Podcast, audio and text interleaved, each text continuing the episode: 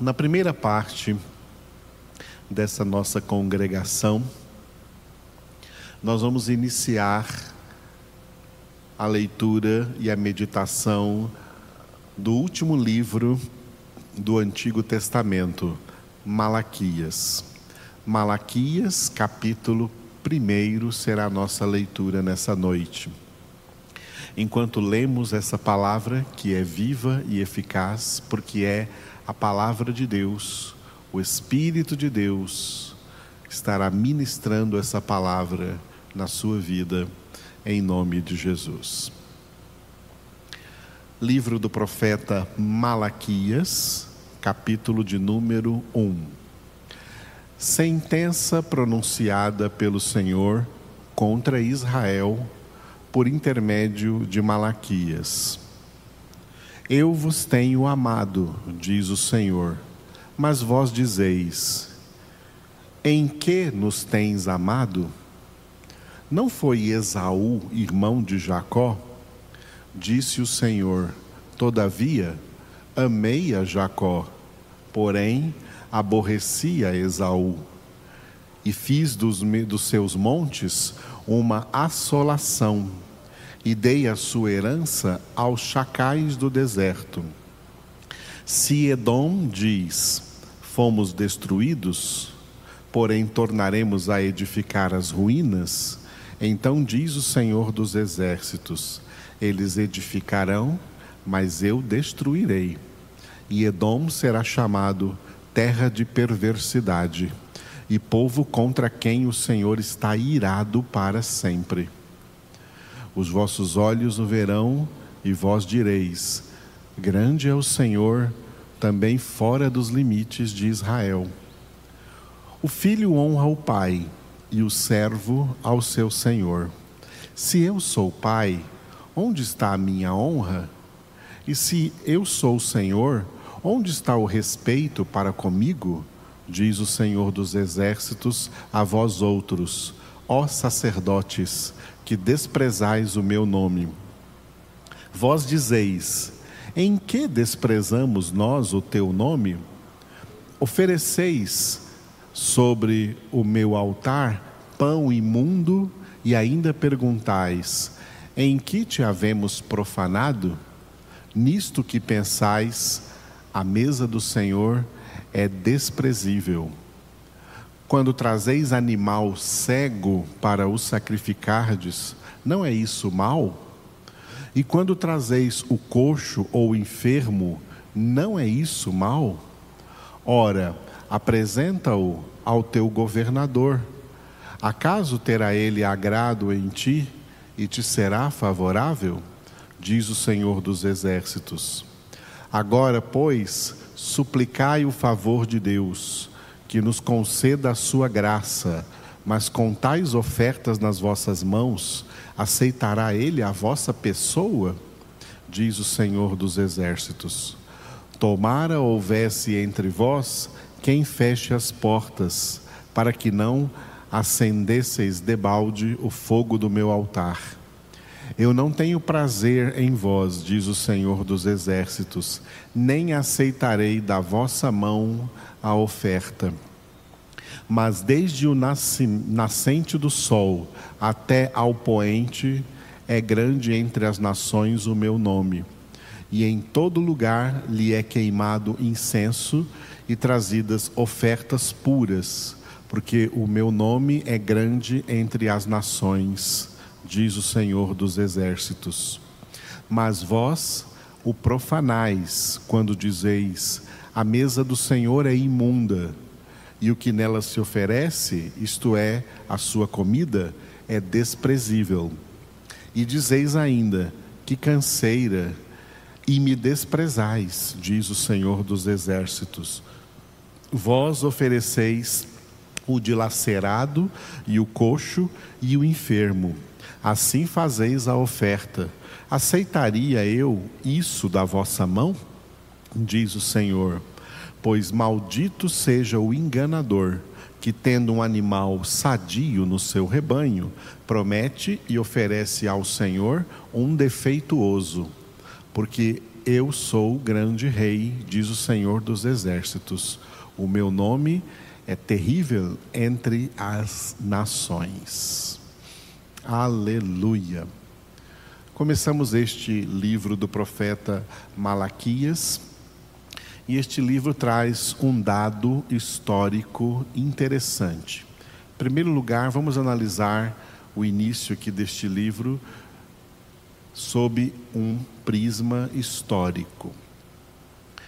Quando foi que Malaquias recebeu de Deus este ministério profético e foi inspirado pelo Espírito de Deus a escrever este pequeno livro de quatro capítulos, que se tornou então o último livro do Antigo Testamento?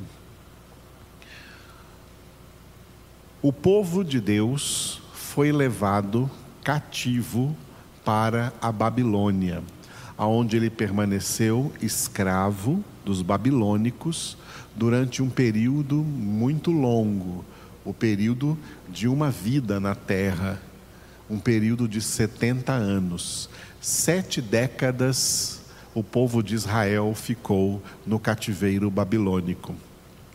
Então, como os propósitos de Deus com este povo ainda não se haviam encerrado, Deus agiu de tal maneira a libertar o povo do cativeiro babilônico e reconduzi-los de volta à sua terra de origem, a terra de Israel. Esse período em que Israel voltou do cativeiro babilônico para reconstruir novamente a sua nação, a sua capital, Jerusalém, e o templo que Salomão havia construído e os babilônicos haviam destruído. Esse período de reconstrução, de reedificação, de retomada nacional de Israel, foi um período chamado de restauração. E esse período de restauração foi o último período de avivamento que Deus enviou para o povo da antiga aliança.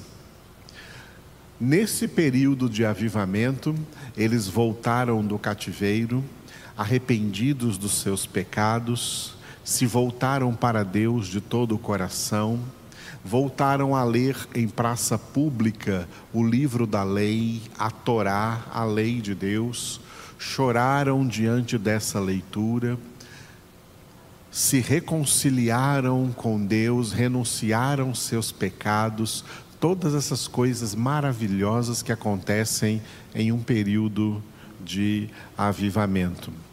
Naquele período, Deus enviou também, juntamente com eles, no regresso da Babilônia para Israel, dois profetas importantes, o profeta Ageu e o profeta Zacarias. Zacarias, então, aí o penúltimo profeta aqui do Antigo Testamento. Só que depois desse período de restauração, com o passar do tempo, como sempre acontece, depois de um avivamento, vem um período de resfriamento.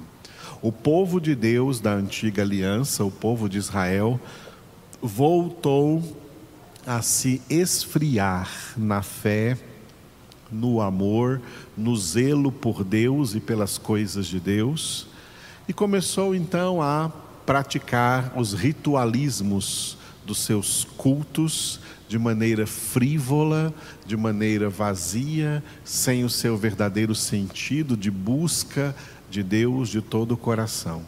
Eles se esfriaram, depois de um avivamento vem um resfriamento.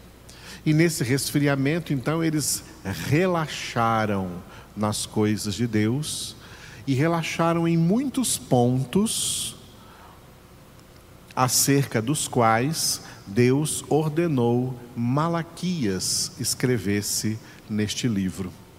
Este é o propósito, o primeiro propósito deste livro do profeta Malaquias: denunciar a Israel o seu pecado, o seu desleixo no seu relacionamento com Deus, no culto a Deus, na celebração da palavra, na celebração do Senhor.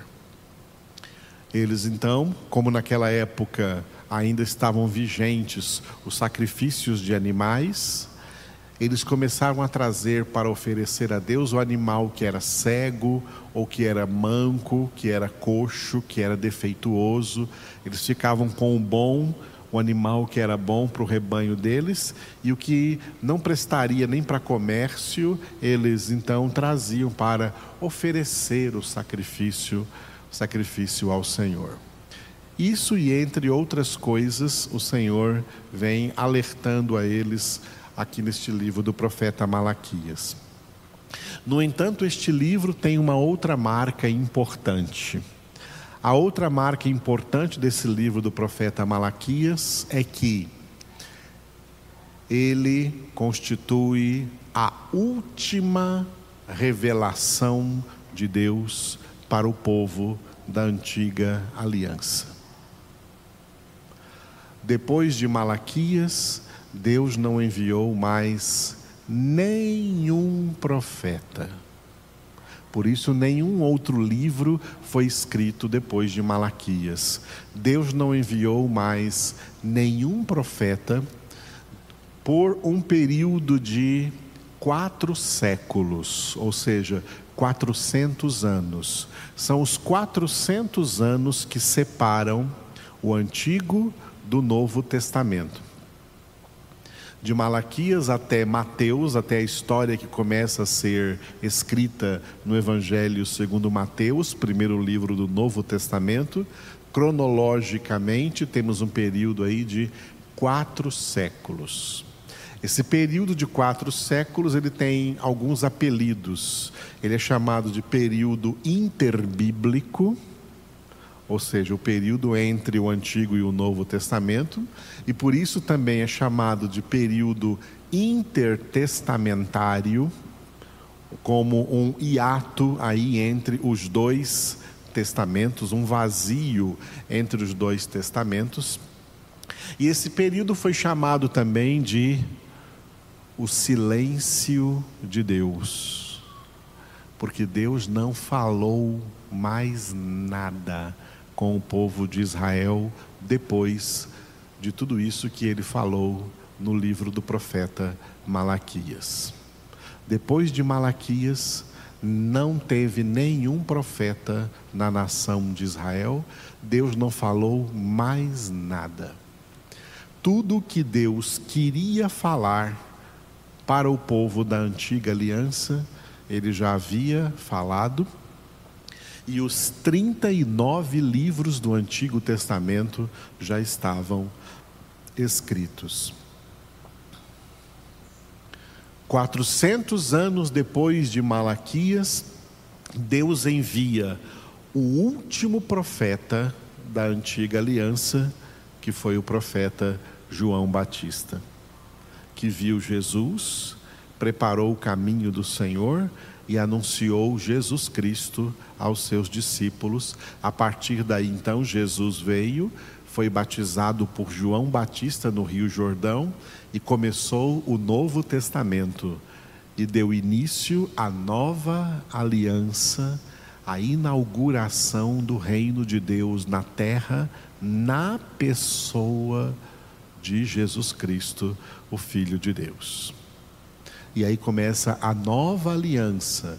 Nessa nova aliança, Israel não é mais o povo de Deus. Na nova aliança, o povo de Deus recebe o nome de igreja. E no próprio Evangelho segundo Mateus, Jesus declara em Mateus 16, 18, sobre essa pedra, quer dizer, sobre essa palavra de Deus, que sou eu mesmo, Jesus Cristo, Filho de Deus, Sobre essa pedra, eu, eu mesmo, Jesus, edificarei a minha igreja e as portas do inferno não prevalecerão contra ela.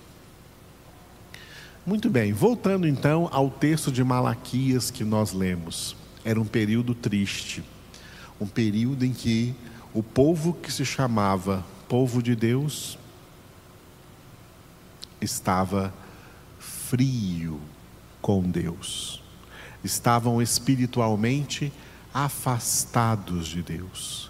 Estavam desviados de Deus. Muita gente pensa que o desviado é aquele que não vem à igreja, deixou de vir à igreja. Não. Eles não deixaram de ir ao templo, eles não deixaram de oferecer seus sacrifícios, mas mesmo assim estavam desviados de Deus. Muita gente dentro de igreja está desviada de Deus. Muitas pessoas, mesmo dentro de igrejas, estão desviadas, desviadas de Deus. Muita gente que às vezes está até à frente de igrejas, pastoreando igrejas, aí com o título de pastor e pastoreando igrejas, muitos pastores estão desviados de Deus, desviados da verdade. Então não pense que o desviado é aquele que deixou de vir à, congregação e está no mundo, não vem mais no culto, está desviado. Não, muita gente dentro dos cultos e às vezes até atrás dos altares, dos púlpitos, estão desviados de Deus, desviados do Evangelho, desviados da Sua palavra. Malaquias foi um livro escrito para pessoas assim, pessoas desviadas, que perderam o foco, que perderam a visão de Deus, que tiraram os olhos do Senhor e voltaram seus olhos ao mundo que ainda se dizem que são povo de Deus, mas na verdade não são. Porque o firme fundamento de Deus permanece tendo este selo: o Senhor conhece os que verdadeiramente lhe pertencem. Foi o que Paulo escreveu em 2 Timóteo 2,19. Quem verdadeiramente pertence a Deus, não perde jamais o zelo por Deus, não perde jamais o fogo interior do avivamento espiritual que incendiou a sua alma e o colocou em comunhão com esse Deus santo, tremendo, forte, onipotente, todo-poderoso, grandioso Deus. Quem conhece a Deus de verdade jamais se afasta de Deus. Por isso que relacionamento real com Deus não pode jamais ser confundido com essa religiosidade mórbida que se enxerga na vida, na conduta, nos pensamentos e nas palavras de pessoas que se dizem de Deus, mas na verdade são desviados de Deus, desviados do Senhor, pessoas para quem Deus chega a dizer, eu quero citar apenas uma palavra muito forte que o Senhor diz, que o Senhor diz para esse povo, aqui em um dos versículos, né? Em um desses versículos, o Senhor diz assim: Eu não tenho nenhum prazer em vós. Versículo 10. Tomara houvesse entre vós quem feche as portas, para que não acendesseis debalde o fogo do meu altar. Aí Deus diz assim para essas pessoas: Eu não tenho prazer em vós, diz o Senhor dos Exércitos, nem aceitarei da vossa mão a oferta. Repetindo só a primeira frase, o Senhor diz: Eu não tenho prazer em vós, diz o Senhor dos exércitos. Em quem que Deus não tem prazer?